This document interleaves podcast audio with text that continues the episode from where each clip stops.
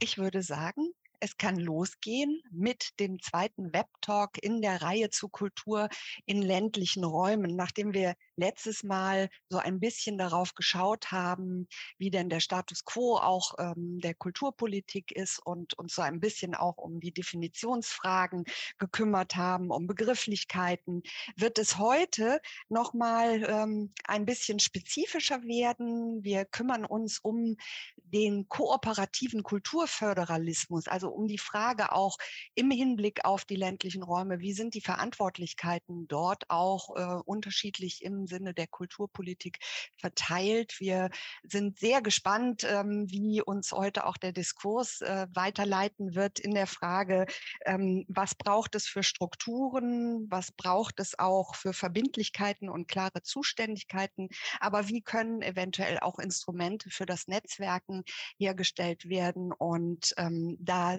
setzen wir wie immer auf den Input von drei ExpertInnen und ich darf an dieser Stelle schon ganz herzlich begrüßen Andrea Hankeln vom Kultusministerium in NRW, Philipp Salomon Menger vom Kultusministerium in Schleswig-Holstein und Patrick Föhl, der ja so ein bisschen übergreifend über mehrere ähm, Länder und äh, Prozessbegleitungen uns hier auch nochmal seinen Input geben wird. Und wie immer werden wir das heute so machen, dass wir natürlich Fragen von Ihnen und auch Anmerkungen gerne in den Chat auch nochmal was reinschreiben, mitnehmen wollen. Wir haben den F&A-Kasten, den berühmten, wo wir dann hinterher in der Diskussion wirklich schauen, dass wir eine Frage nach der anderen da rausziehen. Das wäre super, wenn Sie das da hineinschreiben können. Und wir haben auch diesmal wieder unsere beliebte Umfrage mitgebracht, denn es ist ja immer so, dass wir gerne gucken, aus welchem Bereich Sie, ähm, aus welchem, in welchem Bereich Sie arbeiten,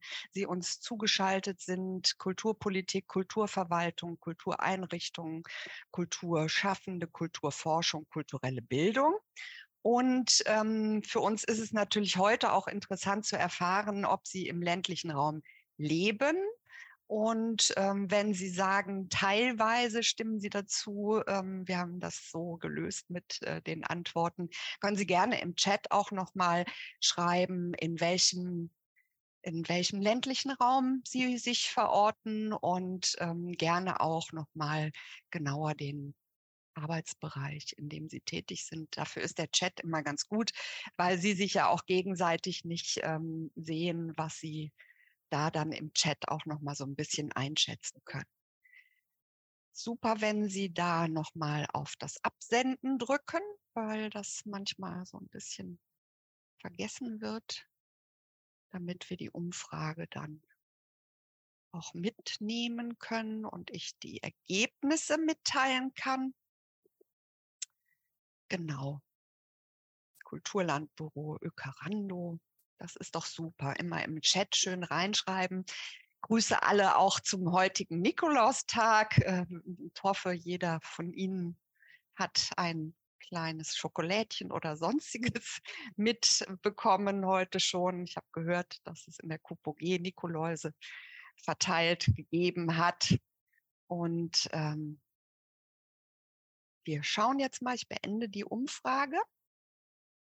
Und da können wir sehen, dass doch auch wieder, das ist unsere Erfahrung in den letzten Web-Talks, dass die ähm, Einrichtungen doch hier auch ähm, sehr weit vertreten sind. 32 Prozent von ihnen stammen aus Einrichtungen, die ja doch uns auch in der Regel äh, gerne zuschaltet sind.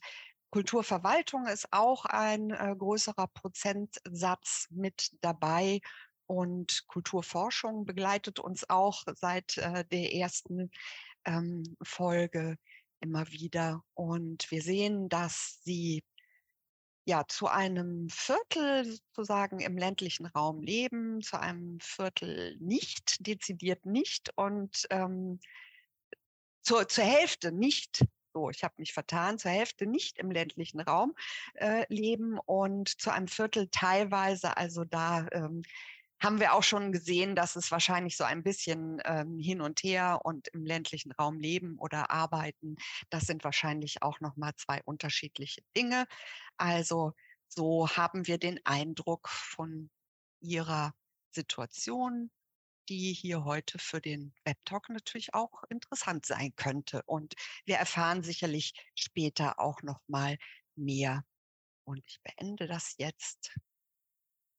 Und wir wenden uns dem ersten Input zu, denn wir machen es ja so, dass wir die äh, einzelnen Inputs so ein bisschen hintereinander ähm, äh, eingeben sozusagen und am Ende nochmal schön Zeit haben für eine hoffentlich auch lebhafte Diskussion, zu der ich jetzt schon mal alle einladen will. Ich freue mich ganz besonders, Andrea Hankeln, dass Sie ähm, heute auch als Inputgebende ähm, mit an Bord sind. Sie waren ja beim letzten ähm, Talk auch schon da und äh, das war ganz schön, eben auch die Diskussion dadurch noch ein bisschen äh, erweitern zu können, weil wir natürlich auch auf die Expertise aus Ihrer ähm, Sicht, äh, aus der Ministeriumssicht, ähm, das gerne mitgenommen haben. Sie sind ähm, Seit 2016 arbeiten Sie für die Kulturabteilung im ähm, Ministerium für Kultur und Wissenschaft des Landes Nordrhein-Westfalen und sind jetzt auch so, da gibt es so Cluster auch für Referate, äh, Referatsleiterin für eine, ähm, eine Gruppe, in der eben auch ganz dezidiert der ähm, ländliche Raum und die regionale Kulturpolitik ähm, verankert ist. Wir haben sich sehr stark eben auch mit dem Programm Dritte Orte, das haben wir letztes Mal schon gehört, ähm, beschäftigt. Das ist etwas, was was, was ähm, eben aus äh, Ihrer Ministeriumsseite angeleiert worden ist. Sie sind ähm, Spezialistin sozusagen auch von Ihren vorherigen Jobs her für bürgerschaftliches Engagement, wo Sie äh, eben einige Zeit lang auch ähm, in diesem Sinne äh, im Ministerium gewirkt haben, ähm, sind von Haus aus äh, Sprachwissenschaftlerin, Anglistik und äh, Spanisch haben sie studiert und haben auch eine journalistische äh, Karriere hinter sich gebracht. Also alles Dinge, die eben so ein bisschen nicht ein Eigengewächs aus dem Ministerium, sondern auch von außen sehr viel ähm, Einfluss mitbringen. Und sie werden uns heute mal so ein bisschen durchführen und äh, aufzeigen, was denn aus ihrer Sicht ähm, im Ministerium auch vor allem die Programme beziehungsweise auch die äh, Wirkweisen der kulturpolitischen Rahmenbedingungen äh, sein kann. Und ich übergebe gerne das Mikrofon Ihnen jetzt, Frau Hanke.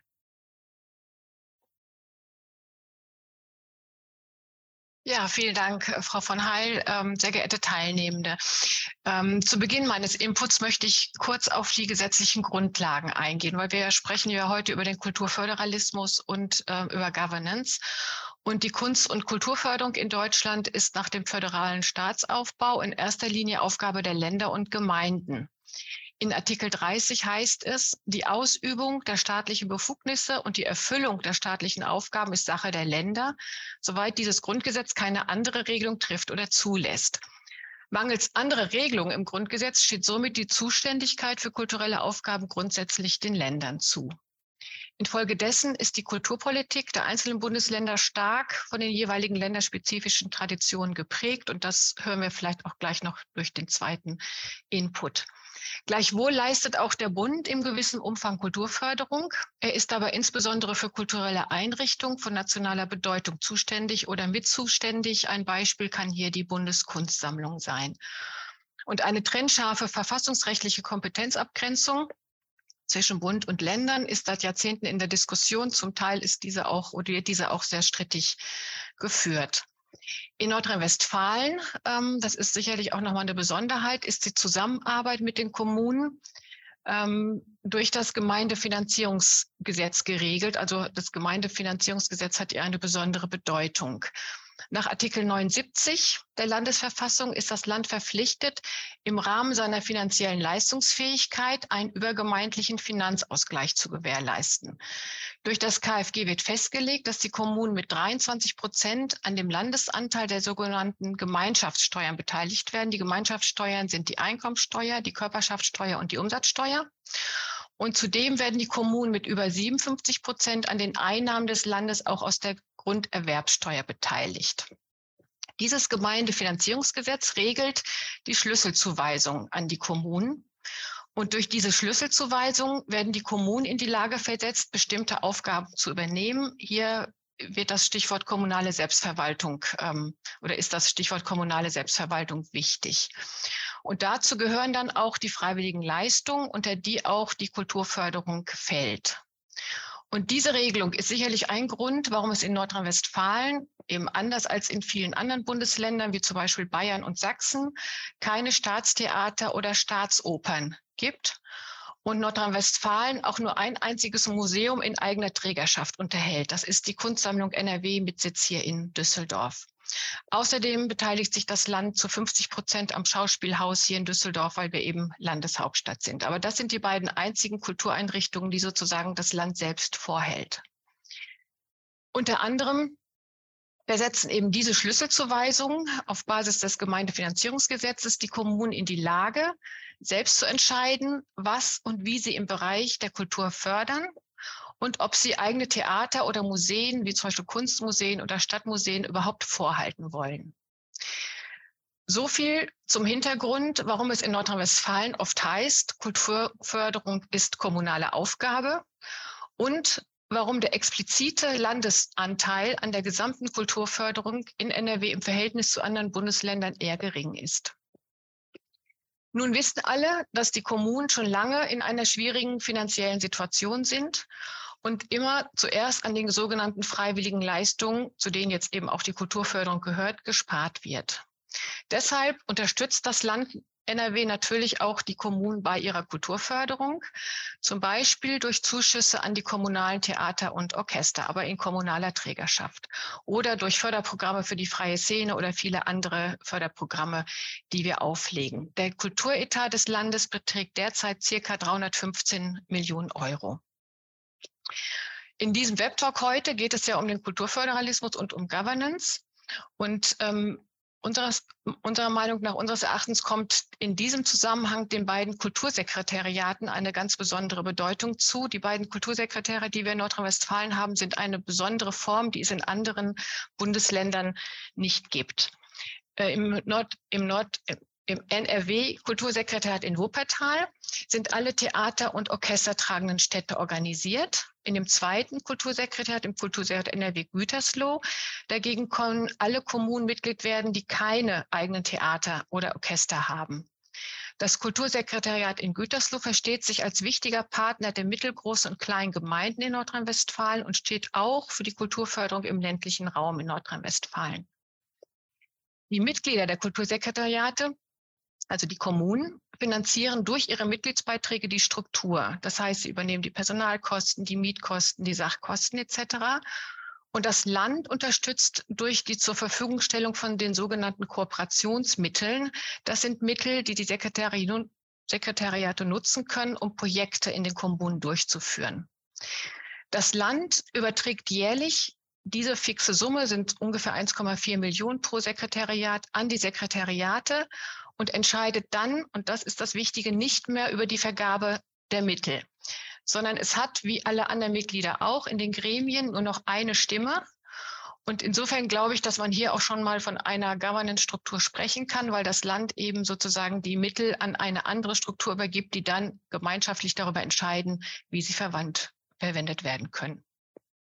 Was haben wir für weitere, ähm, wie sieht die weitere Verantwortung von Land und Kommunen für die Kulturförderung in Nordrhein-Westfalen aus? Ich habe da nochmal geguckt, weil wir ja über den ländlichen Raum sprechen wollen, beispielhaft einige Programme ausgesucht.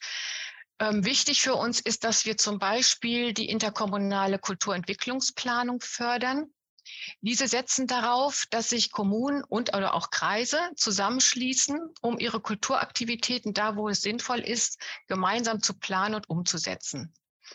Ein besonders positives, weil sehr gelungenes Beispiel in diesem Zusammenhang ist die Kulturentwicklungsplanung der beiden Kreise Minden-Lübeck und Herford, die diese beiden Kreise vor einiger Zeit durchgeführt haben und die das Land gefördert hat. Diese Kulturentwicklungsplanung hat zu einer ausgeprägten und nachhaltigen Zusammenarbeit der beiden Kreise geführt. Den beiden Kreisen ist es inzwischen gelungen, bei ganz vielen verschiedenen Programmen auch von der Bundesebene Mittel zu akquirieren und zu generieren und das wäre sicherlich ohne die Vorbereitung durch die gemeinsame Kulturentwicklungsplanung nicht möglich gewesen. Wir fördern inzwischen auch nochmal in Minden-Lübeck-Herford ein ähm, dreijähriges Pilotprojekt, was im, dort in den beiden Kreisen und im Sauerland gefördert wird. Und dort geht es um die Stärkung der Kultur in diesen sehr ländlichen Kreisen im Zusammenhang mit bürgerschaftlichem Engagement. In Minden-Lübbecke und Herford heißt dieses Programm Handwerk trifft Kultur. Und dort gibt es zwei Kümmerinnen, jeweils eine Person pro Kreis, die die Handwerksmuseen beziehungsweise die Ehrenamtlichen, die diese Häuser betreiben, in ganz verschiedenen Bereichen unterstützen. Zum Beispiel bei der Sichtung von Sammlungen, bei der Öffentlichkeitsarbeit, bei Veranstaltungen, bei Veranstaltungsplanung, bei Qualifizierung etc. Und die beiden Kolleginnen ergänzen sich hervorragend, arbeiten eng und abgestimmt zusammen. Also diese gemeinsame Kulturentwicklungsplanung bildet also eine hervorragende Basis für die weitere Zusammenarbeit dieser beiden Kreise bei ganz vielen weiteren Projekten. Wichtig dabei ist, dass wir die Kulturentwicklungsplanung vom MKW immer nur mit 50 Prozent der Kosten fördern, weil wir möchten, dass sich die Kommunen und die Kreise von Anfang an quasi zu diesem Vorgang und zu diesem Verfahren committen, weil die Erfahrung hat gezeigt, dass die wenn, wenn eine Förderung ausgelaufen ist, nach wie vor finanzielle Mittel gebraucht werden und die müssen dann eben von den Partnern zur Verfügung gestellt werden, damit es auch im Anschluss noch eine Person gibt, die quasi wie eine Spinne im Netz auch noch die Aktivitäten ähm, zusammenbringt und die Menschen zusammenbringt, also sich um die Vernetzung der Akteure kümmert. Und wenn man schon bei der Förderung die ähm, Kofinanzierung braucht dann oder hat, dann hat man sicherlich auch im Nachgang Mittel dafür zur Verfügung. Ähm, ein das ist also sozusagen ein ganz wichtiger Bereich, die interkommunale Kulturentwicklungsplanung mit sehr positiven Beispielen und mit unserer Rolle, die wir dort äh, spielen. Ein anderes Beispiel, das haben Sie von Frau Heiden eben schon erwähnt, ist das regionale Kulturprogramm. Das wurde ja letzte Woche schon ähm, vorgestellt. Ich möchte hier heute deshalb nur noch einmal auf die Governance-Struktur eingehen, die in diesem ähm, Programm quasi verortet ist. Als es damals vor 25 Jahren gegründet wurde, hieß es noch regionale Kulturpolitik. Und es war zum ersten Mal die Entscheidung des Landes, die Entscheidung über Förderung in die Regionen zu verlagern, also weg vom Land. Und das war ein absolutes Novum. Und dieses Novum trägt eigentlich bis heute. Ein Förderprogramm, das 25 Jahre lang auf dem Markt ist, zeigt eigentlich, dass es äh, sozusagen an den richtigen Stellschrauben ansetzt und nach wie vor seine Berechtigung hat. In allen zehn Regionen, die, also das Förderprogramm unterteilt Nordrhein-Westfalen in zehn Regionen, gibt es die sogenannten Kulturbüros, die dann viel näher an den Akteuren und an den Kulturschaffenden dran sind, als ein Land sein kann in seiner zentralen Haltung. Und diese Kulturbüros beraten und vernetzen und führen einmal im Jahr auch eine ähm, Jury-Sitzung durch. Also es können einmal im Jahr Projektanträge gestellt werden. Und diese Jury setzt sich aus regionalen Expertinnen und Experten zusammen und entscheidet dann darüber, welche Projekte gefördert werden bzw. dem Ministerium zur Förderung empfohlen werden, weil die endgültige Entscheidung trifft natürlich das Ministerium. Aber die Hausleitung hat bisher noch nie irgendeine Juryentscheidung in Frage gestellt.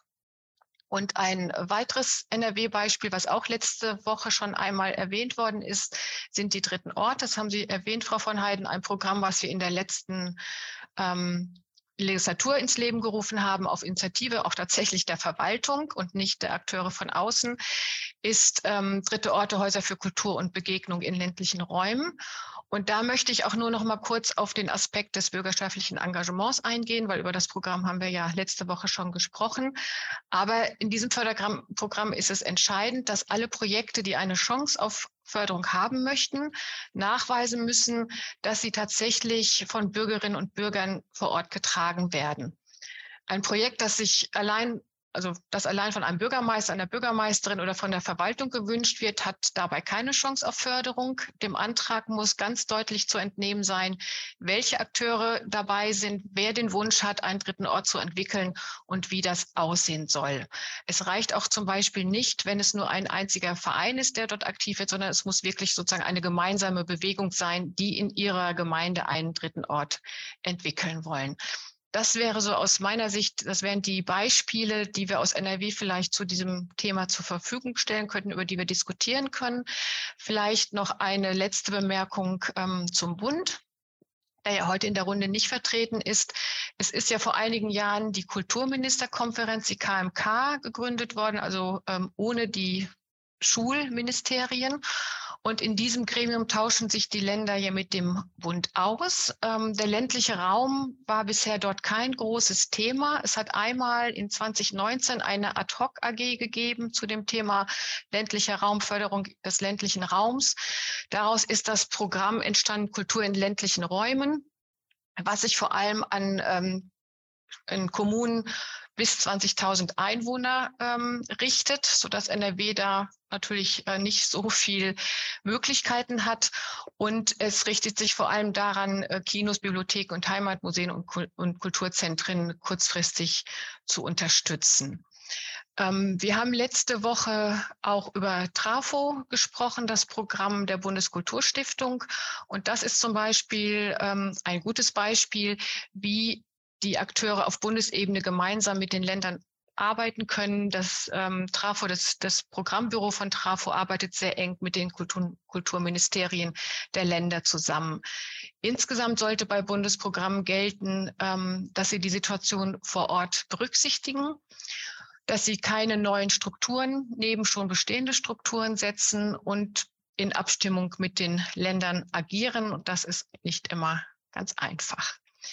Meine Quintessenz für heute wäre, dass die Abstimmung der drei Ebenen Bund, Land, Kommunen sehr wichtig ist, dass jeder seine Rolle in diesem äh, Verfahren hat, dass die Akteure vor Ort in die Entscheidung einbezogen werden müssen. Dafür sind zum Beispiel RKP und dritte Orte ein gutes Beispiel und dass es nicht funktionieren kann, wenn von oben herab entschieden wird. Das Land sollte vor allem Vernetzungsstrukturen und die Zusammenarbeit fördern. Und ähm, wir können nur pilothaft fördern, weil eine flächende, flächendeckende Projektförderung ist in so einem großen Land wie, NR, in, wie NRW gar nicht möglich. Und um den Bogen zum Anfang zu schlagen. Ähm, hierfür sind im Rahmen der kommunalen Selbstverwaltung auch, wie oben bereits erläutert, eigentlich die Kreise und Kommunen die Hauptverantwortlichen. Ja, das sozusagen zum Input und dann freue ich mich auf die Diskussion. Vielen Dank für Ihre Aufmerksamkeit. Dankeschön, Frau Hankeln. Das äh, war jetzt auch noch mal aufgefächert, wirklich äh, in alle Bereiche rein. Also einmal ist das ja für uns jetzt so der Ansatz, dass wir gucken, was eben vielleicht auch unterschiedliche Bundesländer für unterschiedliche Bedingungen mitbringen. Ähm, die Situation vor Ort erkennen, haben Sie eben auch noch mal gesagt. Ich glaube, das ist etwas, was man auch noch mal wirklich ähm, feiner und kleiner diskutieren muss. Aber Sie haben wirklich ähm, sehr schön diese ganzen Strukturen aufgeblättert und gezeigt, was NRW da äh, schon an Lösungen mitbringt. Und das nehmen wir gleich alles nochmal mit in die Diskussion. Vielen Dank an dieser Stelle schon mal. Und dann geht es nämlich weiter von Nordrhein-Westfalen ein ähm, bisschen weiter nach Norden, da wo es ähm, eben stürmisch ist, glaube ich, äh, nicht so viel geschneit hat wie bei uns jetzt hier. Und ich ähm, kündige schon mal einen Input äh, an von Dr. Philipp Salomon Menger, der Referatsleiter für Kulturentwicklung auch äh, im Ministerium für Bildung, Wissenschaft und Kultur in Schleswig-Holstein ist und eben aus dieser Perspektive uns auch noch mal erzählen wird, was tatsächlich dort auch ähm, entwickelt wurde, was auch im Hinblick auf den ländlichen Raum interessant ähm, sein kann. Er war unter anderem, und da haben wir uns auch schon kennengelernt, der Direktor der VHS in Wiesbaden. Also ähm, äh, die, die Bildungsschiene nimmt er sicherlich oder nehmen Sie sicherlich auch mit rein in die Kulturentwicklungsplanung als etwas, was, äh, was Sie mitbringen ähm, von Hause aus Historiker. Und ähm, ansonsten gibt es äh, viel, was Sie uns wahrscheinlich aus Ihren Erfahrungen jetzt, die Sie in den letzten Jahren auch ähm, vielleicht so ein bisschen in Richtung Change und Transformation in Schleswig-Holstein gemacht haben. Und ich darf Ihnen direkt das Mikrofon übergeben, lieber Herr Salomon Menger. Vielen Dank. Ich schließe an und äh, grüße Sie alle an den heimischen Fernsehgeräten, hätte ich jetzt fast gesagt. Es stürmt heute mal nicht und das, ähm, der Himmel scheint auch nicht so schön grau wie sonst. Es ist schon dunkel. Und ich danke äh, Ihnen, liebe Frau Hanken, für den äh, Rundumblick gerade, an den ich, der mir, mich jetzt vor die äh, Denksportaufgabe stellt, meinen Input ein bisschen umzustrukturieren. Aber ähm, auf der anderen Seite ist es, glaube ich, besser, als viele Dinge zu doppeln. Sie haben einen äh, wichtigen Punkt hier am Ende schon genannt, nämlich das Land fördert pilothaft, weil es das wegen der großen Fläche gar nicht anders kann. Und damit komme ich gleich zu dem, was ähm, auch ein kleines Land macht, nämlich pilothaft fördern. Schleswig-Holstein ist im Grunde das Bundesland der ländlichen Räume, mal abgesehen von Mecklenburg-Vorpommern vielleicht. Äh, unser Landesentwicklungsplan definiert 97 Prozent unserer Fläche als ländlicher Raum. 78 Prozent der Bevölkerung in Schleswig-Holstein leben in ländlichen Räumen. Das sind alle Menschen, die nicht in den Ballungsräumen Kiel, Lübeck oder der Metropolregion Hamburg wohnen. Alles andere ist nach Landesentwicklungsplanungsdefinition bei uns ländliche Räume. Und aus Perspektive Nordrhein-Westfalens, gebürtiger Essener, insofern ähm, habe ich noch einen kleinen Überblick über das Land, weiß ich, dass selbst die Metropolen hier mit 300.000 Einwohnern in ähm, Dimensionen Nordrhein-Westfalens als Stadtteile gelten könnten. Also wir haben andere Voraussetzungen im Land, trotzdem kommen wir zu ganz ähnlichen Ergebnissen. Ich möchte noch vorab schieben, meine Tätigkeit ist tatsächlich nicht nur Kulturentwicklung. Ähm, diese Bezeichnung ist aus einem Prozess innerhalb der Kulturabteilung mal entstanden vor meiner Zeit. Ähm, das sind Sammelbegriffe für die Referate, unter denen sich dann die verschiedenen Tätigkeiten irgendwie fassen. Bei mir umfasst das von EU-Förderung bis hin zu Religionsangelegenheiten äh, und Kulturhaushalt alles Mögliche. Im Grunde ist es ähm, der Grundsatz dieser Abteilung, was eigentlich ganz schön ist. Auf der anderen Seite natürlich auch heißt, uns fehlt ein dezidierter ähm, Zugriff in einem Referatszuschnitt für die ländlichen Räume, weil wir eben alles ländlicher Raum sind. Und damit fange ich auch gleich mal an. Artikel 13 unserer Landesverfassung weist uns als Land mit den Kommunen eine Verantwortungsgemeinschaft zu. Das ist das, was die Kollegin gerade auch für Nordrhein-Westfalen ausdefiniert hat. Ähm, auch in Schleswig-Holstein ist es so, die wesentlichen Trägerinnen der Kulturlandschaft sind die Kommunen. Auch Schleswig-Holstein verfügt über sehr wenig landeseigene Einrichtungen, nämlich null, also nochmal zwei weniger, als das in Nordrhein-Westfalen der Fall ist. Es gibt zwei Stiftungen im Land, die äh, vom Land mitgetragen sind äh, oder in Landesträgerschaft, aber die sind keine landeseigenen Einrichtungen. Es ist zum einen die Stiftung Schleswig-Holsteinische Landesmuseen und zum anderen die Stiftung Schloss Eutin.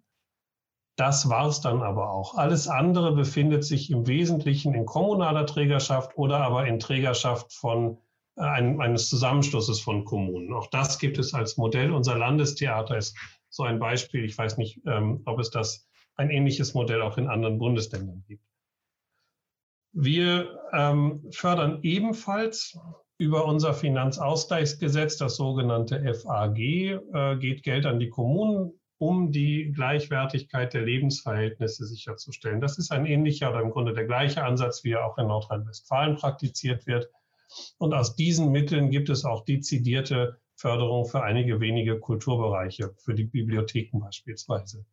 Unser Kulturbegriff hier im Land ist sehr weit, das ist ja auch in Nordrhein-Westfalen. Er umfasst also ähm, von Soziokultur über Bibliotheken, Volkshochschulen, Musikschulen, äh, Theater, Museen, ähm, die gesamte Bandbreite menschlichen kulturellen Handelns. Was wir hier dezidiert nicht betrachten, ist die Kultur- und Kreativwirtschaft die bei uns nicht angesiedelt ist in der Kulturabteilung. Das erwähne ich deshalb, weil damit natürlich auch wichtige Schnittmengen immer mal wieder zwischen den verschiedenen Beteiligten, bei denen gar nicht so ganz klar die Abgrenzung äh, aus der Praxis klar ist, die dann an zwei verschiedenen Stellen im Land andocken müssen und dort Gespräche suchen müssen. Auch das ist etwas, eine zentralisierte Ansprechrichtung oder Anspruchrichtung für Menschen, die äh, an der Schnittstelle von Kultur- und Kreativwirtschaft tätig sind, die ist etwas, äh, wo wir im Land noch ein bisschen dran basteln. Aber äh, auch da bin ich zuversichtlich, dass das wird. Ich kann ebenfalls anknüpfen an das Schlussstatement, was kann eigentlich die Rolle des Landes in diesem Ganzen sein. Ich glaube, unsere Kernaufgabe wird es neben der Förderung von Pilotprojekten und Pilotvorhaben ähm, damit kommen wir dann vielleicht auch nochmal gleich zu dem Thema Change und Transformationsprozesse äh, und Förderung von Dingen mit landesweitem Interesse kann eigentlich schwerpunktmäßig darin bestehen, Wissen, ähm, Wissensträgerinnen miteinander in Kontakt zu bringen und damit im Grunde so etwas wie clevere Allianzen schmieden. Also ich glaube, eine unserer Kernaufgaben wird es auch in Zukunft sein, dafür zu sorgen, dass diejenigen, die im Land etwas auf die Beine stellen wollen, die das Land kulturell weiterentwickeln wollen, die aber auch selber kulturell tätig sein wollen, miteinander ins Gespräch kommen und voneinander profitieren können. Und das meine ich nicht mit dem Hintergrund, dass das Land sich dann seiner Verantwortung entledigt. Ganz im Gegenteil. Ich glaube, dass dies ein, äh, eine große Aufgabe ist und eine Aufgabe, die auch gar nicht so einfach zu steuern ist. Ich hatte die Verantwortungsgemeinschaft mit den Kommunen angesprochen, die sich aus unserer Landesverfassung ergibt. Diesem Gedanken folgend haben wir 2020 folgende unsere Reihe der Kulturdialoge, die wir schon seit einigen Jahren, jetzt mittlerweile im zehnten Jahr fast machen, fortgesetzt und haben eine Reihe gemacht, die sich dezidiert an die Kommunen gerichtet hat. Wir haben also sechs verschiedene Austauschformate. Wir haben 2020 angefangen, also ich habe sechsmal in so eine Kamera gesprochen und wir haben anders als jetzt nicht das kleine Aquarium mit uns vier Teilnehmenden plus äh, Support aus der QPOG gehabt, sondern hatten am Anfang eine Riesenwand mit zum Teil 100 kleinen Kacheln. Das war schon äh, ganz schön, so ein Panoptikum zu sehen. Man hatte das Gefühl, man kommt ein bisschen in den Kontakt. Äh, Patrick Föhl hat, glaube ich, zwei, mindestens zwei dieser äh, großformatigen Dinge auch mitgemacht. Denn parallel dazu haben wir einen Kulturentwicklungsprozess angestoßen. Also hier gab es zwei übereinanderliegende und ineinander verzahnte ähm, Bewegungen. Also wir sind in einen Dialog mit den Kommunen gegangen, aus dem heraus dann eine Verabredung mit den kommunalen Landesverbänden gekommen ist, der sogenannte Kulturpakt, in dem wir ein paar Dinge festgeschrieben haben, die wir wollen. Wir haben gemeinsame Überzeugungen festgeschrieben. Ich äh, kann die mal nennen. Ich werde diese Folien, das hatten wir verabredet, keine Folien machen, sondern gerne Links zur Verfügung stellen im Nachgang, sodass Sie in der Dokumentation das alles nachlesen können. Jetzt aber unter Umständen, wenn Sie das auf einem äh, Tablet-Gerät verfolgen, nicht ähm, durch viel zu viel kleinteilige Schrift abgelenkt werden. Wir bekennen uns gemeinschaftlich zu der Überzeugung, dass Kultur Daseinsvorsorge ist, dass Kultur entscheidende Grundlage unseres Gemeinwesens ist, weil das ist hinterlegt mit verschiedenen äh, Ausprägungen. Und schon die dritte Überzeugung sagt ganz deutlich, Kultur ist im Wandel. Kultur ist nicht nur im Wandel, sondern Kultur ist der Wandel. Auch das könnte man sagen. Die wesentlichen Fragen unserer Gesellschaft, die transformatorischen Fragen, wie gehen wir äh, mit dem Faktum einer postmigrantischen Gesellschaft um. All das sind Fragen, die können wir nur im kulturellen Raum diskutieren, ist unsere gemeinschaftliche Überzeugung. Wir sind darüber hinaus der Überzeugung, dass Kultur ein Querschnittsthema und damit eine Gemeinschaftsaufgabe ist. Und hier geht es nicht nur um das viel zitierte Nutzen von Leerstand von Gebäuden und Passagen in Einkaufsräumen. Und die, meine Lieblingsüberzeugung ist, Kultur ist uns etwas wert. Und das meinen wir ähm, sehr ernst und buchstäblich. Wir haben hier gemeinsam mit den Kommunen festgeschrieben, Kultur ist uns so viel wert, dass wir äh, der festen Überzeugung sind, ein finanzielles Ziel auszugeben, nämlich den, die Ausgaben für die Kultur deutlich erhöhen. Jetzt mache ich eine kleine Klammer auf. Der Kulturetat des Landes Schleswig-Holstein ist alles in allem bei 120 Millionen Euro. Das ist äh, gemessen an Nordrhein-Westfalen zunächst mal nur ein Drittel, aber wir haben da eben auch die Staatsleistungen an die Religionsgemeinschaften mit eingerechnet, weil sie eben bei uns Teil der Kulturabteilung sind. Trotz allem ist dieser, ist dieser Etat seit 2017, also in den letzten fünf Jahren, um annähernd 20 Prozent gewachsen. Das ist schon eine, ein gewaltiger Aufwuchs, der auch ganz viel mit diesen gemeinschaftlichen Überzeugungen hat. Und was haben wir nun gemeinschaftlich verabredet mit den Kommunen? Wir haben uns zu einer partnerschaftlichen Finanzierung der Kultur verabredet. Partnerschaftlich heißt nicht 50-50, heißt nicht Star 60-40 oder 30-70 oder wie auch immer Sie das definieren wollen. Partnerschaftlich heißt aber, dass da, wo das Land gefragt ist, das Land sich aus der Finanzierung nicht zurückziehen wird. Das sind vor allen Dingen die Theater, die Volkshochschulen, die Musikschulen, die Bibliotheken, die soziokulturellen Zentren. Und partnerschaftliche Finanzierung heißt auch, wir suchen nach Lösungen dort, wo es bislang noch keine gab, beziehungsweise wir überprüfen unsere Finanzierungsmodelle. Ich komme vielleicht in der Diskussion noch einmal darauf zurück. Wir haben uns gemeinsam auf das Ziel verständigt und jetzt müssen wir alle einmal tief Luft holen, weil das weit vor dem äh, Einmarsch Russlands in die Ukraine war, bis 2030 bei den öffentlichen Ausgaben, also gemeinschaftlich, den Durchschnitt der Flächenländer zu erreichen. Da haben wir noch vier Plätze aufzuholen. Und ich vermute, dass die anderen Länder ebenfalls äh, nicht nachlassen wollen. Insofern, das wird ein sehr spannender Prozess, wie wir dahin kommen. Und falls Sie sich bei meiner Einleitung 97 Prozent ländliche Räume gefragt haben, wir haben 1100 Kommunen roundabout äh, im Land. Da, ist natürlich auch klar, dass nicht jede Kommune gleichermaßen gleich viel äh, für die Kultur ausgeben kann und will. Viele von denen haben nur 800 Einwohner. Dann haben wir verabredet, dass wir modellhafte Projekte für neue Formen der Kooperation starten. Das ist meines Erachtens eines der Schlüsselthemen. Clevere Allianzen schmieden, clevere Allianzen äh, befördern und Kooperationen starten. Und dann natürlich auch in der Folge am Leben halten. Wir unterstützen die Einrichtung von Kulturentwicklungsplänen, wir initiieren gemeinsam eine Bestandserhebung der kommunalen Kulturinfrastruktur. Auch das gibt es bei uns im Land noch nicht. Während wir für die Schulgebäude sehr genau wissen, welche Gebäude wo stehen, wo vielleicht das Dach kaputt ist und wo es äh, welchen anderen Investbedarf gibt, wissen wir das bei den kulturgenutzten Gebäuden nicht. Hat viel auch damit zu tun, dass es Mehrfachnutzungen sind. Das haben wir gerade gestartet und wir sind sehr gespannt auf das Ergebnis. Es wird sicherlich nicht leicht, damit dann umzugehen. Und wir vereinbaren, Kulturfragen in allen Planungsprozessen auf allen Ebenen einzubeziehen. Das ist eine ähm, sehr große Forderung und wir waren sehr froh, dass die kommunale Ebene dem zugestimmt hat. Das ist eine Selbstverpflichtung, die Land und Kommunen eingegangen sind und die gilt es nun in den kommenden Jahren mit Leben zu füllen. Schließlich haben wir auch vereinbart, den Kulturdialog fortzusetzen. Das werden wir sicherlich nicht in der gleichen Form tun, wie wir es in der Vergangenheit gemacht haben, aber wir haben verabredet, im Gespräch miteinander zu bleiben. Und morgen sind wir das gleich ganztags. Wir haben zunächst eine, ähm, eine dreistündige Veranstaltung etwa, in der wir mit den äh, Kulturverantwortlichen der Verwaltungen der Kommunen noch einmal zusammenkommen, die wir eingeladen haben, sich mit uns auszutauschen, spezifisch zum Thema ökologische Nachhaltigkeit und werden danach in einem zweiten Teil auch ähm, diejenigen im Land zusammenbringen, die freie Fördermittel vergeben, um uns mit denen über Praxis auszutauschen, vor allen Dingen denen die Möglichkeit geben, sich untereinander kennenzulernen. Das ist noch gar nicht, ähm, gar nicht passiert im Land oder teilweise nur passiert. Das hat auch viel mit der Fläche hier zu tun. Schließlich, und damit komme ich zum Schluss äh, meines kleinen Inputs, wenn ich sage, wir wollen uns vernetzen, müssen wir auch wissen, wer ist das überhaupt? Wer ist da im Land?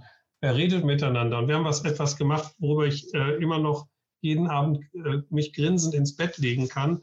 Wir haben zusammen und angeregt über Patrick Föhl eine Kulturakteursbefragung gemacht und haben in dieser Kulturakteursbefragung Leute befragt, sagt mal, was macht ihr eigentlich? Wer seid ihr? In welchen Kooperationsbeziehungen steht ihr? Was können wir, was wünscht ihr euch?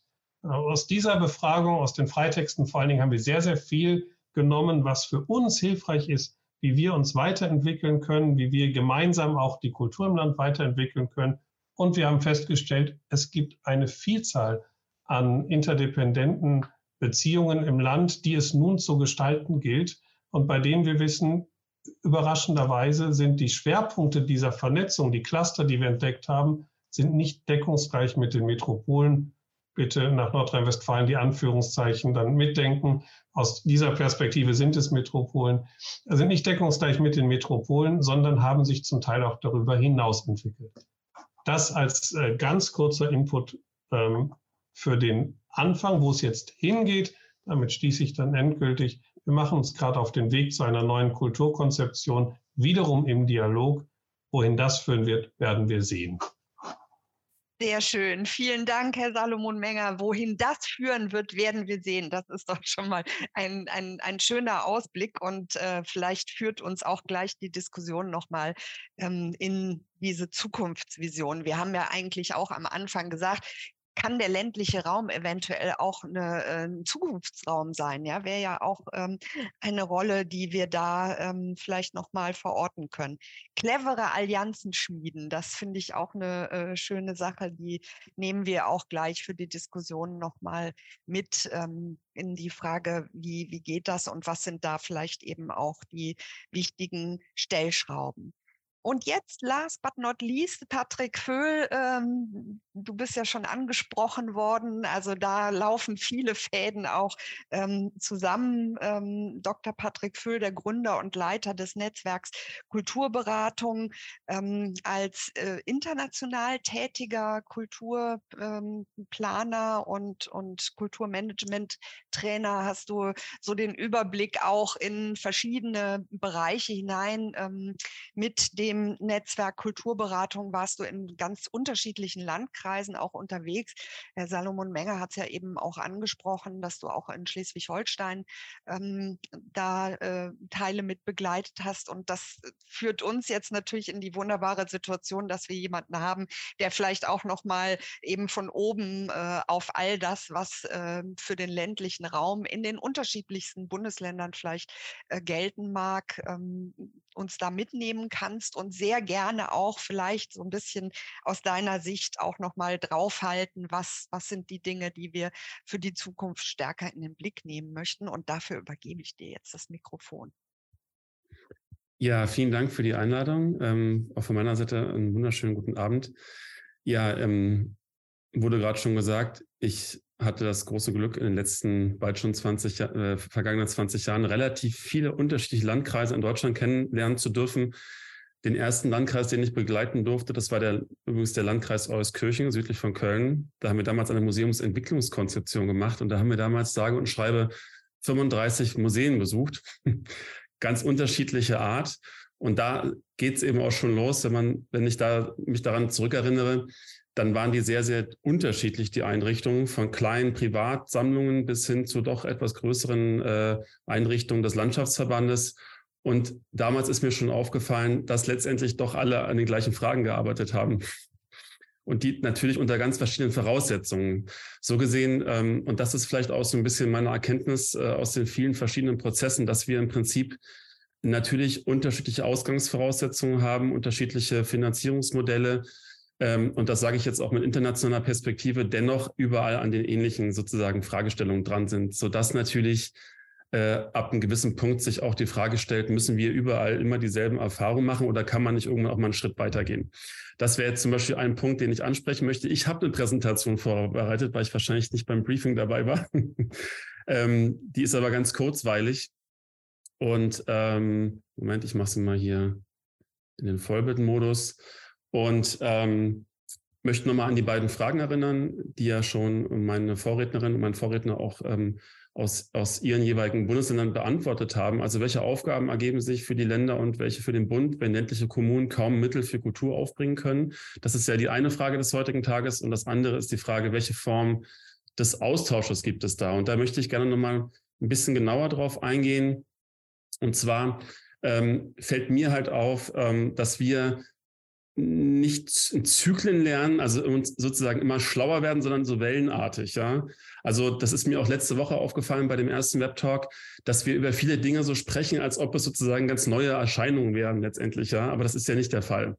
Ähm, ich habe über Kooperationen promoviert und habe damals bei den Recherchen festgestellt, dass schon Anna Amalia in Thüringen über Kooperation, Fusion der Theater damals gesprochen hat, sodass wir eigentlich seit langer, langer Zeit äh, immer in unterschiedlichen Kontexten und Voraussetzungen trotzdem ähnliche Dinge diskutieren, sodass natürlich für mich jetzt besonders interessant wäre, auch mal die Frage zu stellen, ähm, wann können wir denn jetzt gemeinschaftlich, wenn alle Länder sind ja irgendwie dran, wir haben es ja gerade aus Schleswig-Holstein gehört und Nordrhein-Westfalen, wir können anderes aus anderen Bundesländern hören. Natürlich gibt es Unterschiede, aber das Thema regionale Kulturförderung, ähm, Kulturknotenpunkte oder regionale Kulturpolitik. Das sind alles ganz ähnliche Entwicklungen, wo wahrscheinlich auch ähnliche Erfahrungen gemacht werden.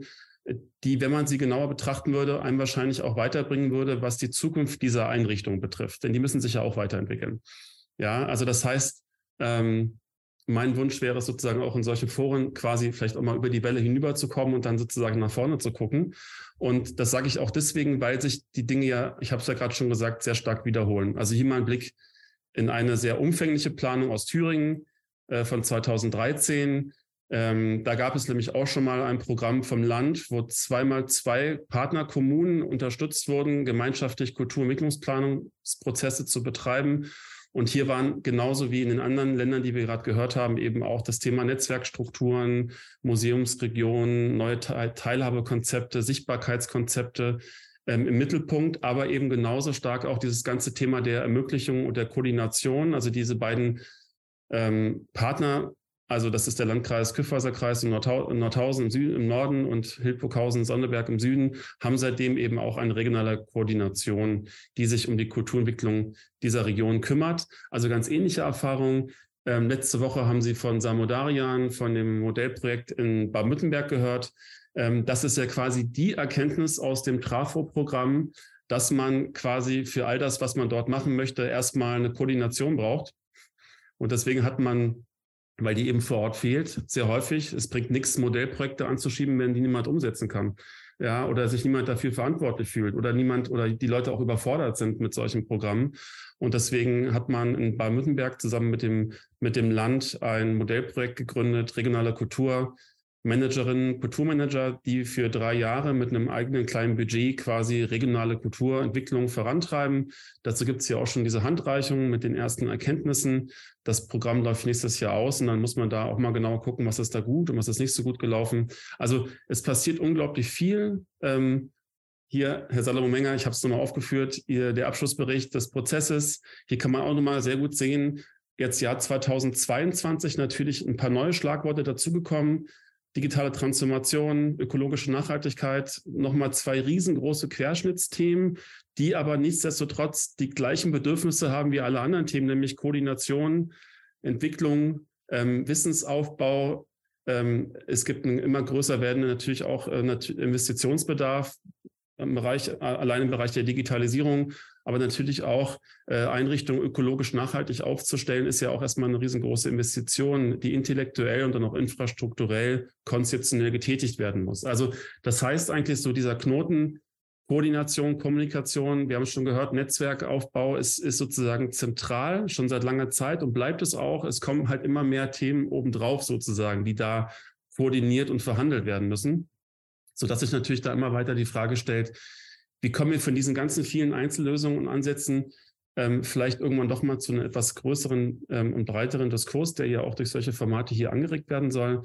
Wenn wir in andere Konzepte gucken, können wir, können wir Ähnliches ähm, lesen und sehen.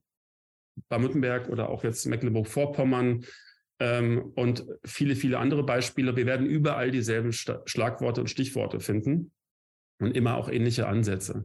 Das heißt, um es mal zusammenzufassen, es gibt ein riesengroßes sozusagen Tableau von Themen, die ähm, die Kulturverwaltung, die Kulturpolitik und die Kulturakteurinnen und Akteure vor Ort ähm, umzusetzen haben oder angehen müssen, was natürlich für sich genommen auch schon teilweise eine ganz schöne Überforderung ist, weil es eben so viel auch so unterschiedliches ist. Und deswegen ist so das, was Sie hier unten sehen, ähm, glaube ich, gerade ganz zentral. Und das haben wir ja auch in Schleswig-Holstein ähm, ganz zentral, Kulturknotenpunkte, oder eben in ähm, ähm, Nordrhein-Westfalen die, ähm, jetzt heißen sie ähm, die regionalen Kultur, also früher regionale Kulturpolitik, jetzt äh, so ähnlich, ich habe es ich noch nicht ganz auf dem Schirm, also RKP. Und ähm, in vielen anderen Bundesländern gibt es ähnliche Ansätze. Das heißt, es gibt ein riesengroßes, breites quasi Wissen. Es gibt auch gerade diverse Bundesprogramme, die das nochmal untersuchen, erforschen. Ähm, und vor dem Hintergrund ähm, ist jetzt aus meiner Sicht eben die Frage, wo kommen wir jetzt ein bisschen weiter? Das heißt, einerseits, meines Erachtens, müsste man jetzt äh, auch in solchen Formaten vielleicht in der Zukunft noch ein bisschen tiefer schürfen. Also zum Beispiel mal verschiedene Vertreterinnen und Vertreter von Kulturknotenpunkten, regionale Kulturmanager einladen und wirklich mal über die Alltagsprobleme aussprechen. Dann kommt man vielleicht einen Schritt weiter, dass man so eine Art prototypischen Ansatz entwickeln kann, möglicherweise, weil es gibt eben schon so viele Erfahrungen aus den letzten äh, Jahren und auch Jahrzehnten. Ähm, was dann auch zu einer Weiterentwicklung führen könnte. Und dann, glaube ich, parallel dazu brauchen wir tatsächlich auch mal so den Blick, das Unmögliche zu denken, also weiterzudenken. Denn es gibt sicherlich viele Herausforderungen, die wir mit den jetzigen Instrumenten, die wir haben, nicht mehr lösen können.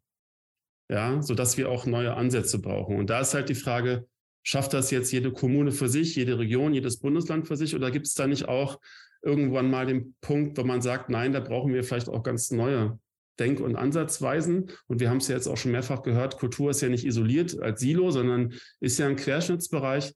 Und deswegen ist, glaube ich, hier auch vor allem das Denken äh, mit anderen Ressorts und anderen Ansätzen ganz, ganz wichtig. Das heißt, am Ende des Tages, ähm, und das haben wir gerade schon von, von, äh, vom Herrn Salomo Menger als auch von Frau äh, Hankeln gehört, ähm, ist natürlich das Stichwort Kooperation, Interaktion ganz zentral, denn das ist sozusagen die Fläche, die wir brauchen, um uns weiterzuentwickeln, um unsere Potenziale zu entfalten, auch um Ängste abzubauen, die es natürlich gibt, gerade wenn man alleine Dinge lösen soll und muss, und dass wir mehr wieder sozusagen ins, ins, ins, ins, ähm, ins Handeln kommen, auch ins Strategische und weniger nur reaktiv auf Dinge letztendlich antworten. Das heißt, natürlich liegt da, äh, wenn man diese ganzen Pläne übereinander legt und die ganzen Konzepte, immer sozusagen der Schlüssel in der Kooperation. Aber Kooperation ist erstens nicht immer gleich. Kooperation ist auch kein Selbstzweck. Die Frage ist also, für was kooperiert man eigentlich? Ja, das heißt zum Beispiel diesen Kooperationszwang, den es häufig gibt, den finde ich teilweise gar nicht gut, weil dadurch entstehen häufig künstliche Kooperationen.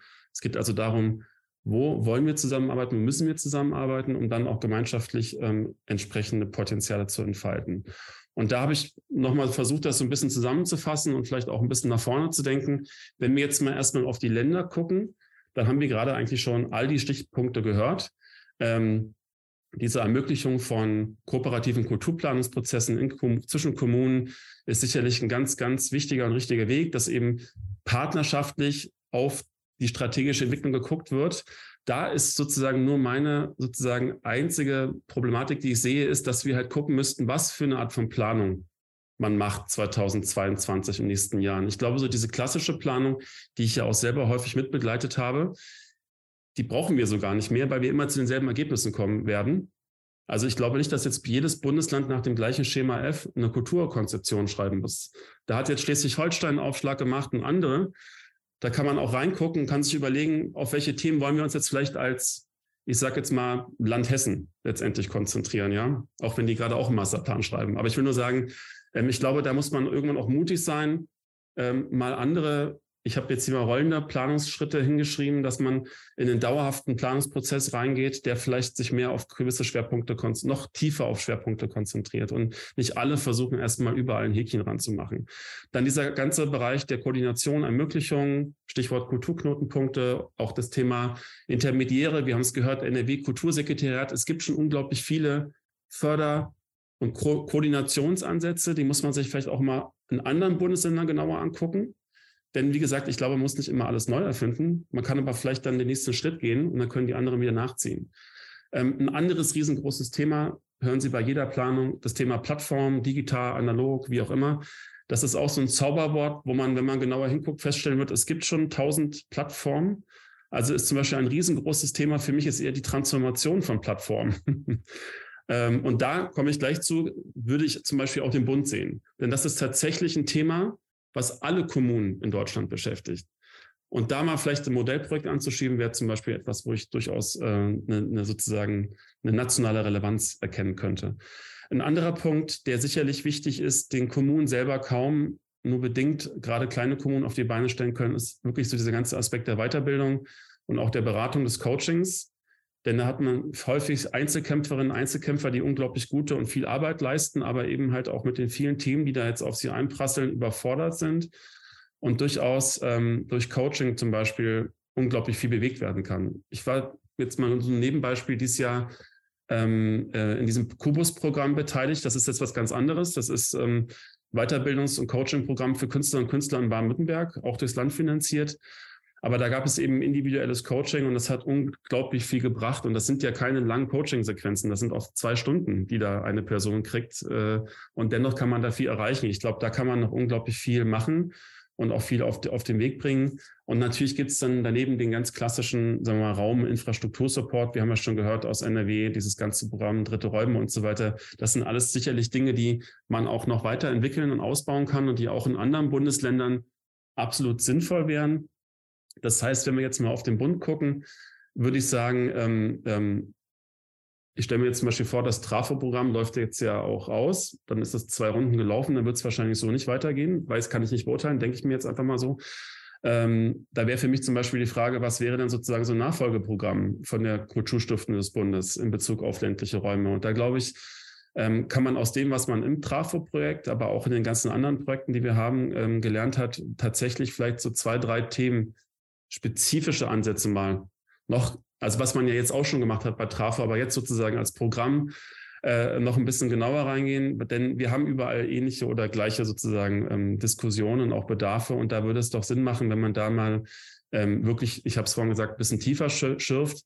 Dann äh, aus meiner Sicht, was der Bund ja auch schon zum Teil tut, also gewisse Bundesministerien ist sozusagen diesen ganzen Aspekt der Kulturforschung vorantreiben, das Ganze noch mal ein bisschen genauer auch mit Daten zu unterfüttern und genauer zu erforschen, vielleicht auch vorhandene Ansätze zu bündeln, um damit das Wissen auch zugänglich zu machen letztendlich, ja, und dadurch auch überregionale Diskurse anzuregen. Denn das ist, glaube ich, ein Punkt, und das wäre jetzt so der vierte Punkt, den ich hier sehe, ähm, ich glaube auch, dass wir mehr länderübergreifende Prozesse brauchen. Gerade wenn wir über die Zukunft der kulturellen Infrastruktur nachdenken, dann reicht es nicht, dass wir uns mit, äh, mit Ländergrenzen sozusagen zufrieden geben. Dann müssen wir, ich denke jetzt vor allem hier an meine geografische Umgebung, die neuen oder jetzt mal die ostdeutschen Bundesländer, da brauchen wir aus meiner Sicht zukünftig auch länderübergreifende Diskurse und Prozesse. Und da muss der Bund vielleicht auch ein bisschen mit unterstützen.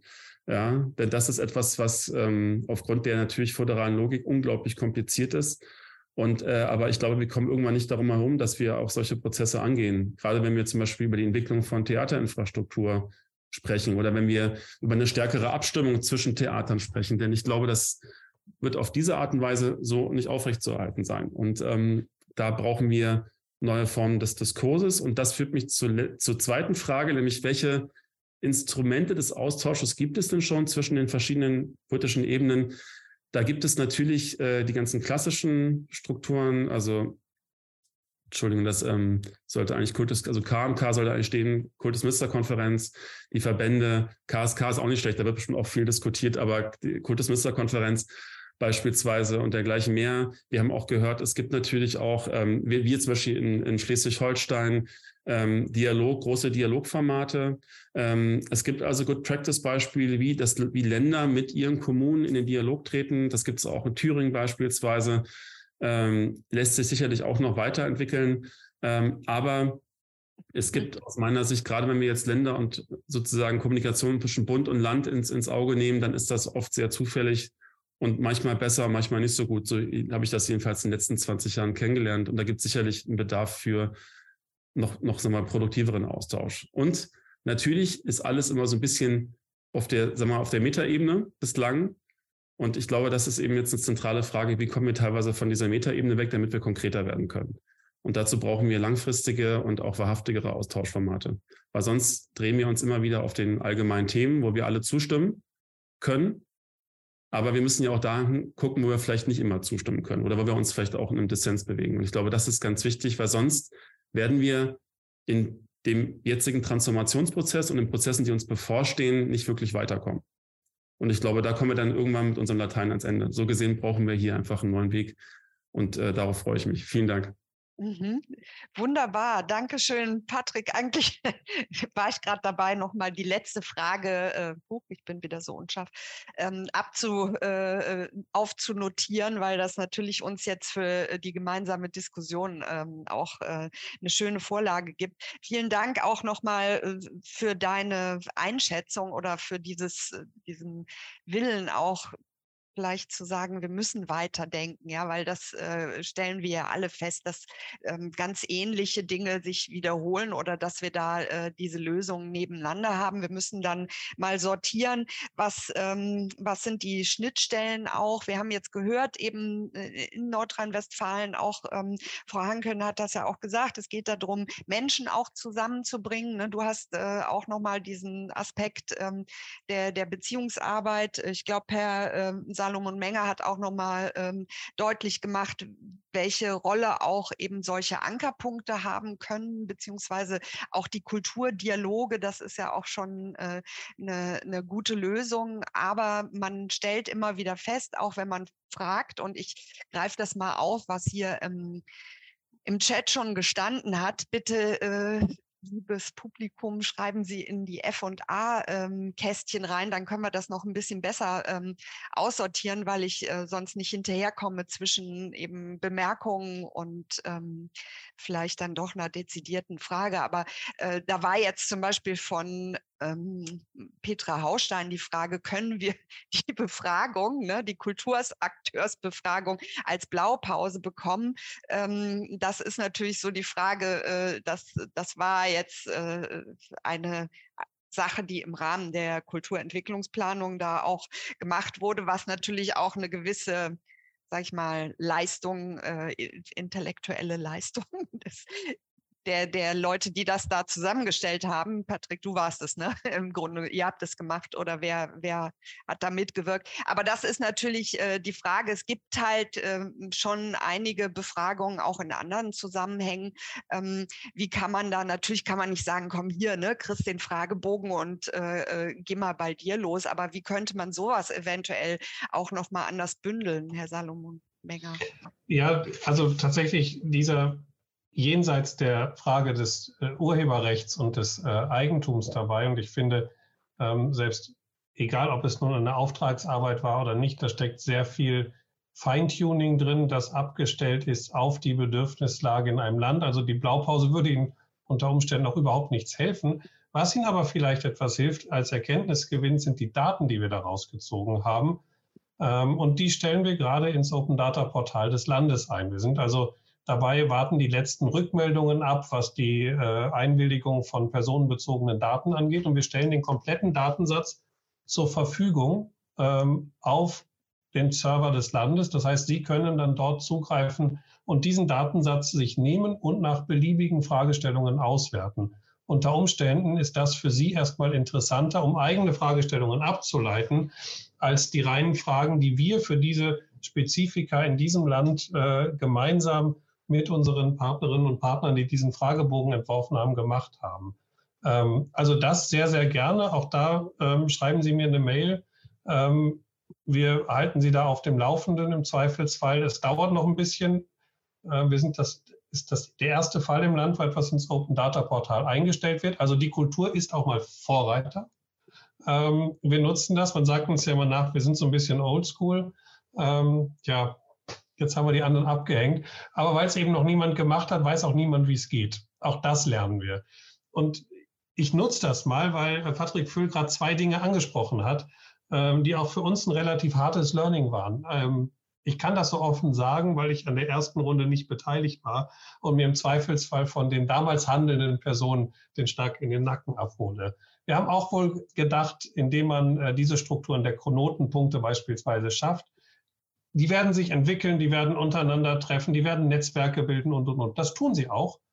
Und als wir äh, das Ganze evaluiert haben nach der ersten Förderperiode, wir haben nämlich auch gedacht, und diesen Gedanken habe ich nach wie vor und würde ihn immer noch vehement verteidigen, dass für diese netzwerkbildenden Strukturen die Jährlichkeit der Landeshaushalte der natürliche Todfeind ist. Also wir haben diese Förderung für fünf Jahre ausgesprochen, in maximaler Dehnung dessen, was nach Landeshaushaltsordnung möglich ist. Nun ist die Rückmeldung, die wir in der Evaluation der ersten Förderperiode bekommen haben, die wir durch eine externe Begleitung gemacht haben, dass diese Knotenpunkte sich A, mehr Begleitung durchs Ministerium wünschen, also mehr Präsenz.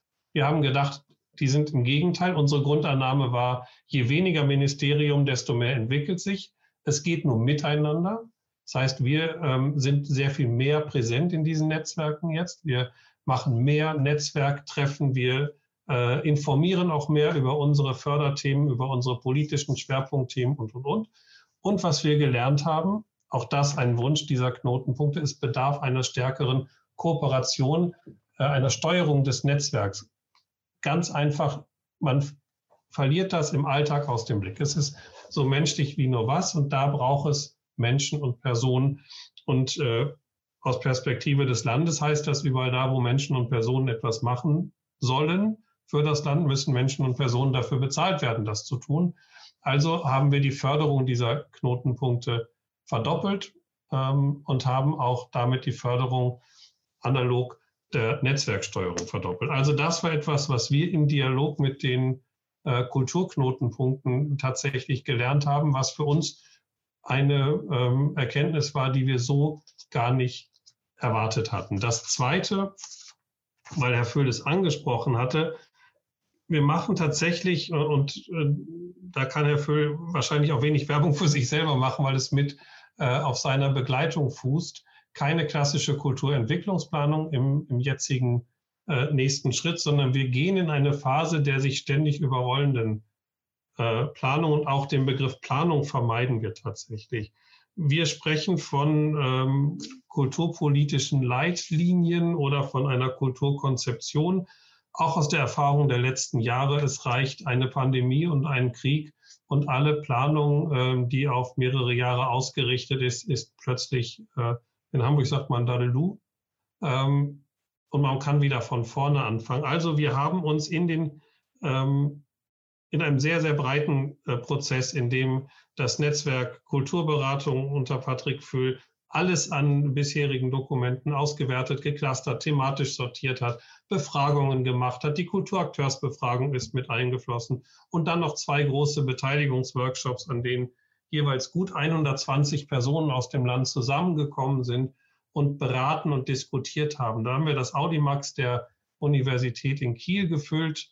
Äh, das waren zwei tolle Tage, an denen es wirklich gebrummt hat, wo uns auch hinter der Schädel gebrummt hat. Denn da war von vielen Seiten ganz viel Input, ganz viel Diskussion.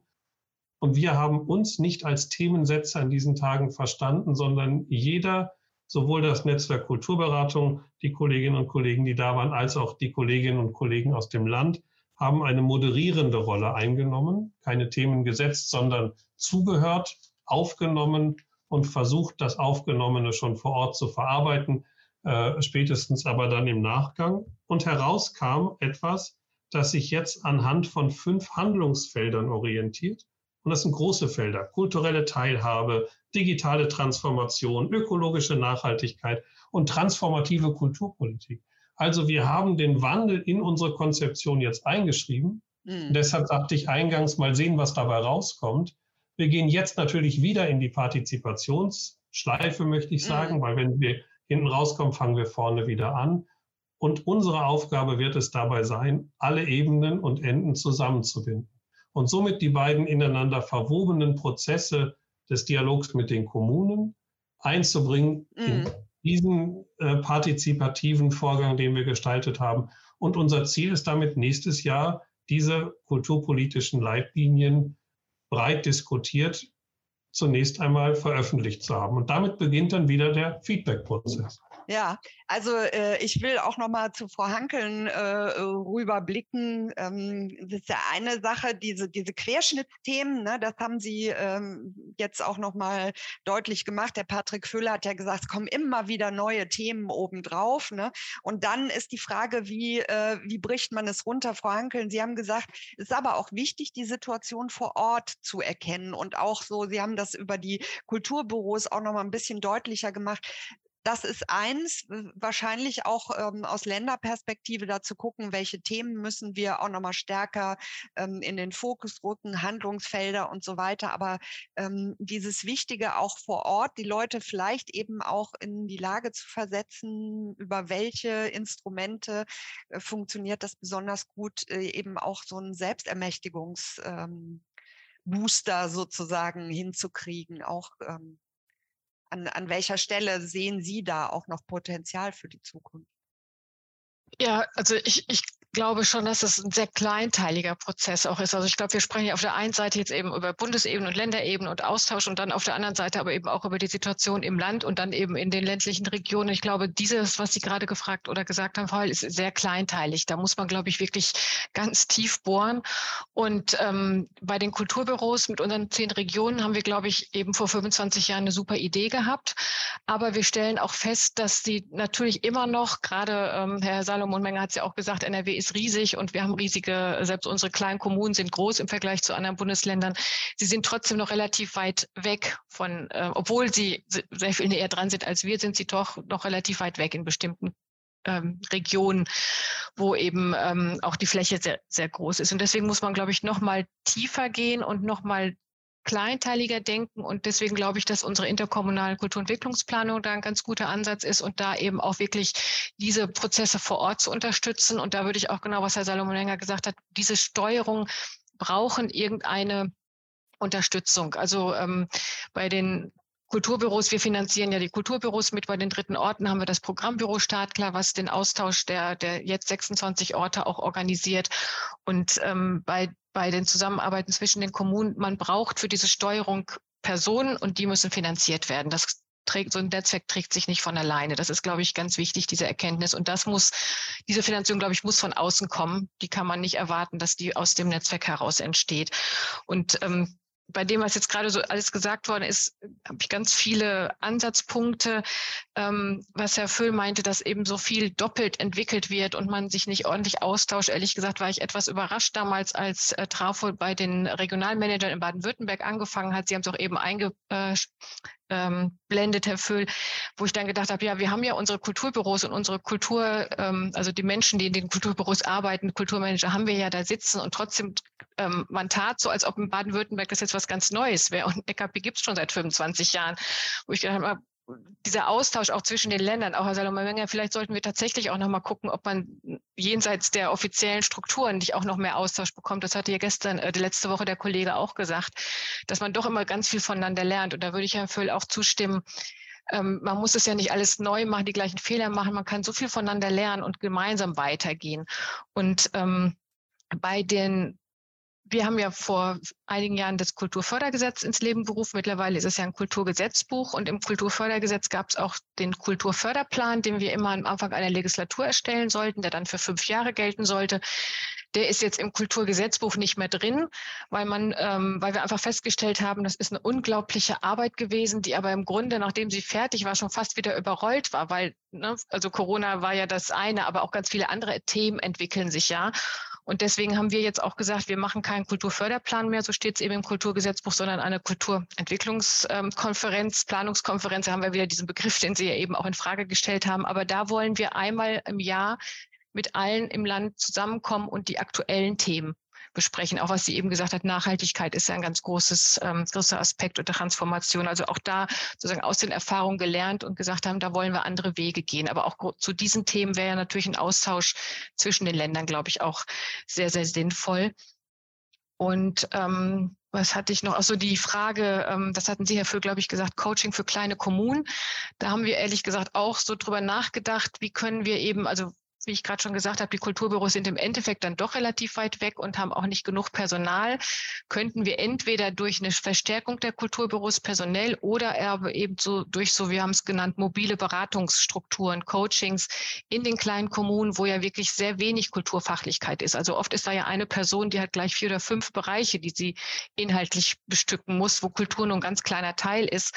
Und da kann man den Personen nicht vorwerfen, dass sie diese Kulturfachlichkeit nicht haben. Aber vielleicht kann man durch ein Coaching oder durch eine bestimmte Art von Beratung diese Prozesse unterstützen, neben der Zusammenarbeit, die man zwischen den Kommunen herstellen mhm. kann.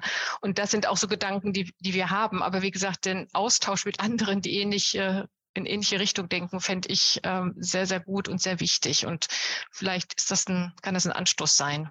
Ja, ich gucke auch noch mal und bitte, bitte schreiben Sie, genau, da ist jetzt schon was in F&A-Kasten gekommen. Jetzt muss ich so ein bisschen hin und her gucken, weil nämlich äh, Oliver Rack hier im äh, Chat auch noch mal interessant ein Thema aufgetan hat im Zusammenhang mit Open Data ähm, und äh, der Idee, ne, was stellt man zur Verfügung, um dann sozusagen noch eine größere Schleife auch darum äh, zu drehen, könnte sich da etwas für das föderale Kapitel beim kommenden nationalen Aktionsplan im Rahmen der Teilnahme Deutschlands an der Open Government Partnership daraus stricken lassen. Und das ist, finde ich, auch interessant, dass man, man hat ja so seine äh, Pfade, in denen man so unterwegs ist, ne? auch was jetzt ähm, die Struktur Bund, Länder und so weiter ähm, und Kommunen angeht.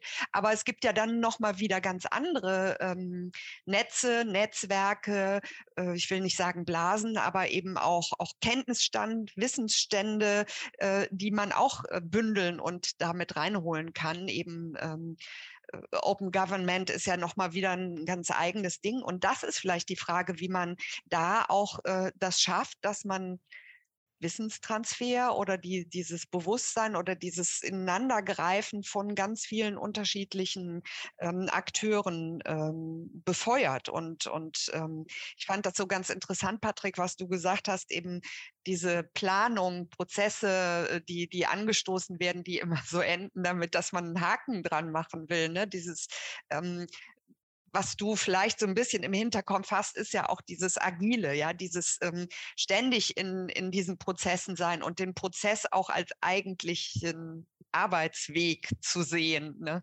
Ich will jetzt nicht das, dieses übliche äh, Zitat bemühen, äh, aber ähm, wir wissen, dass, dass das auch ein Denk Ansatz ist, den man auch erstmal für sich verinnerlichen muss, auch gerade vielleicht in Strukturen wie Verwaltung und so weiter, dass man das auch akzeptiert, dass es nicht abgeschlossen ist und dass man nicht am Ende was hat, wo man Haken hintermacht, oder? Wie siehst du das? Ja, na klar. Also das habe ich ja auch schon so angedeutet. Ich denke, dass ähm, ich kann auch verstehen, dass es ähm, dieses Bedürfnis gibt, erstmal so ein Papier in der Hand zu haben, weil das eben jetzt alle haben und man das eben dann auch haben möchte. Und das ist ja auch legitim und gut. Die Frage ist nur, wie viel Energie verwende ich auf mich auf das Papier und wie viel Energie habe ich dann noch hinten raus für die, für die Umsetzung oder für, die, für das Weiterdenken? Und da ist, wie gesagt, für mich eine Sache, die aus meiner Sicht sehr gut gelaufen ist, ist jetzt allerdings ein Prozess in der Großstadt gewesen, in Düsseldorf. Da hat sich aus der Kulturentwicklungsplanung heraus eine neue Abteilung im Kulturamt entwickelt. Die heißt sogar so, also äh, Abteilung für kulturelle Entwicklung. Und die ist tatsächlich im Prinzip als, als ich sag mal, als Triebfeder nach innen als nach außen gedacht, um, um gewisse Querschnittsthemen auch weiter voranzutreiben, aber auch Überzeugungsarbeit nach innen zu leisten, dass das gesamte Kulturamt irgendwann sozusagen, ich sag mal, eine rollende Planung ist. Und, und ich glaube, das, das, das ist halt das Schöne. Da kann man eben sehen, für Düsseldorf war es wichtig, auch so ein Papier zu haben, eine Publikation, weil dadurch hat natürlich auch die Kulturpolitik auf einmal neue Möglichkeiten der Kooperation, gerade auch mit anderen Bereichen der Stadt, Entwicklung gefunden, aber eben, eben da nicht aufzuhören, sondern zu sagen, wir müssen immer auch, wenn wir äh, planen, daran denken, auch anders danach denken. Und ich glaube, das hat natürlich schon eingesetzt. Wir haben es ja auch gerade aus Schleswig-Holstein gehört, dass das schon so verinnerlicht ist. Aber das war vor wenigen Jahren noch nicht der Fall. So gesehen ist es auch schön zu hören, dass das jetzt schon auch von vielen Verwaltungen eigentlich selbstverständlich ist, dass man das macht. Aber dazu kann ich ja immer nur wieder anregen, weil ich muss ehrlich sagen, ich kriege immer noch sehr viele Ausschreibungen für Planungen, an denen ich mich da nicht beteilige in der Regel wo man das Gefühl hat, okay, die schreiben bei, einer, bei einem Planungsprozess ab, die Ausschreibung, äh, der vor 10, 15 Jahren stattgefunden hat. Und da merke ich nur, es gibt noch viele Verwaltungen, die eigentlich gar nicht so genau wissen, habe ich das Gefühl, was sie eigentlich mit dieser Planung wollen. Die merken nur, sie müssen jetzt irgendwie auch was machen. Deswegen ist ja auch dieser Ansatz jetzt, den Sie jetzt auch offensichtlich in Nordrhein-Westfalen machen, dass Sie auch Kommunen als Partner zusammenbringen in die Planung, das wird automatisch zu einem agileren Prozess werden dadurch. Ja, weil verschiedene Kommunen aufeinander blicken und dadurch natürlich auch eine ganz andere ähm, Kommunikation entsteht, ja, und man sich sehr viel besser überlegen muss, was man da miteinander austauscht. Und so gesehen, ähm, äh, das sind ja beides Beispiele, wo man sehen kann, es geht, geht weiter. Ja, und es entwickelt sich weiter. Aber es gibt auch noch viele Planungen, glaube ich, die eher noch so nach dem Schema F ablaufen. Und ich glaube, die Ressourcen kann man sich zum Teil sparen. Ja, also dieses rollende, ähm, dieses ständige Vorhankeln, Sie haben es ja auch gesagt, dass man eben auch anpassen muss, dass neue Erkenntnisse vielleicht dann wieder reinfließen können, dass man ähm, sich auch überlegt, was, was sind, sind solche Konferenzen oder größere Zusammentreffen da der Punkt, aus dem heraus sich wieder was Neues äh, entwickelt. Ähm, wenn wir jetzt mal vielleicht abschließend auch nochmal ähm, uns kritisch fragen, ja? Ganz, ganz kurz den Hinweis, den ich äh, erwähnt hatte im Input, um genau eben nicht diesen Haken machen zu können nach so einer interkommunalen Kulturentwicklungsplanung, haben wir eben von Anfang an gesagt, die äh, Co-Förderung, also Finanzierung der beteiligten Kommunen, der Kreise muss 50 Prozent betragen. Dass sozusagen ganz klar ist, dass es irgendwie danach weitergehen muss. Weil wenn Sie mit einer höheren, also wenn wir jetzt, rein mit 80 Prozent fördern würden, wir hatten das auch, wo dann die Kommunen danach gesagt haben, ja, war ein schöner Prozess, aber pff, ja, und äh, dadurch, dass wir sagen, es muss schon beim Planungsprozess müssen die Kommunen entsprechende finanzielle Mittel zur Verfügung stellen, setzen wir quasi schon den Anreiz, dass sie auch wissen, dass es danach irgendwie weitergehen muss und es eben nicht aus, ähm, also einschlafen darf oder einfach aus, ähm, aus weiß ich nicht, zu Ende gedacht wird, aber eben dann nichts Neues mehr entsteht. Und das funktioniert ganz gut. Also die, die, die wir danach dann so gefördert haben, da passiert eigentlich nach wie vor was. Genau, ich wollte eigentlich genau auf das kommen. Es ist letztendlich auch das Ressourcen, die Ressourcenfrage, die Ressourcenfrage von Geld. Es ist die Ressourcenfrage auch von ähm, von Kümmerern, von Stellen sozusagen, die, äh, die da ähm, dann eine wichtige Rolle spielen, an, an welcher ja, was, was sind so die wichtigen Voraussetzungen auch, um, Patrick, du hast es gesagt, Trafo, ne? Das ist sowas, was, was natürlich ähm, viel Power und Empowerment gegeben hat, auch ähm, letztendlich durch auch ähm, bestimmte Förderprogramme, die jetzt gerade in der Situation der Corona-Zeit da gewesen ist, da merkt man plötzlich, ja, wie so ähm, dann relativ viel passiert. Aber man sieht auch die Gefahr, dass eben wieder äh, ein bisschen was ähm, ja sozusagen, dass dann eine Ermüdung eintritt, wenn, wenn diese Unterstützung nicht mehr da ist. Eine Lösung ist dann eben zu sagen, man muss schon von Anfang an mitdenken, ja, wie, äh, wie das ähm, sozusagen weitergeführt und zu Ende geführt wird. Wird das überall gemacht? Was kann man noch sozusagen ähm, ermöglichen? Welche Ermöglichungstrigger gibt es da sozusagen, das auch nochmal auf anderer Ebene ähm, zu motivieren, dass da mehr passiert, dass es nicht eben nur an dem Geld hängt und gebt uns Geld, dann machen wir das schon alles, ist manchmal auch so die Aussage. Ne? Aber vielleicht fehlt es noch an anderen Dingen, an Wissen. Wir haben jetzt schon gehört, Beratung, Coaching und so weiter. Ähm, Herr Salomon Menger. Da ist ein ganz zentraler Punkt angesprochen. Wie schwierig ist es bei so einem Projekt wie Trafo als Verbund von Projekten mitzudenken, wie es weitergehen könnte. Wir haben ja auch im Land ein Trafo-Projekt, ähm, das nennt sich Kreiskultur. Das hat den Wandel in seiner eigenen Projektgestaltung angelegt. Und da sind ganz viele ganz wunderbare Sachen auf unterschiedlichen Ebenen entstanden. All die möchten natürlich, dass es irgendwie weitergeht. Ähm, und das ist ein unglaublich schwieriges Problem für die Beteiligten und eins, das man, glaube ich, gar nicht so einfach lösen kann. Ähm, also hier werden wir alle miteinander, glaube ich, auch noch mal viel nachdenken müssen. Eine Lösung kann ich zumindest in diesem Raum, ähm, ich wäre froh, ich hätte eine. Ich habe noch ähm, zwei Punkte. Ich hatte mir vorhin das mit der äh, Open Government Partnership noch mitnotiert als Frage, die im Raum stand finde ich super. Würde ich sehr gerne mit Ihnen ins Gespräch kommen, sobald wir soweit sind, ähm, was wir daraus machen können. Wir haben soweit erstmal noch nicht gedacht, gebe ich offen zu. Aber ich würde gerne soweit denken können. Und ähm, das zweite war die Frage Koordination, Wissensaufbau und Kommunikation. Das ist Trial and Error, würde ich sagen. Ne? Also ähm, Kommunikation, wir haben, ich würde jetzt erstmal sagen, gute Erfahrungen gemacht seit 2000 und 19 haben wir beim Land angesiedelt eine Förderlotsin, die Förderberatung für kleine und ehrenamtliche Kultureinrichtungen im Land macht. Eine Stelle, die zusätzlich kam. Also man brauchte die Ressource dafür, damit das geht. Die kommuniziert persönlich und über Newsletter. Und Thema clevere Allianzen und Partnerschaften. Themen wie Kulturentwicklungsplanung schaffen wir natürlich aus der Kulturverwaltung des Landes heraus mit den vorhandenen Kapazitäten auch nicht. Hier haben wir mit dem Landeskulturverband beispielsweise einen sehr starken und äh, auch an den Themen sehr interessierten Partner an unserer Seite, der diese Themen auch gemeinschaftlich mit uns gestalten wird.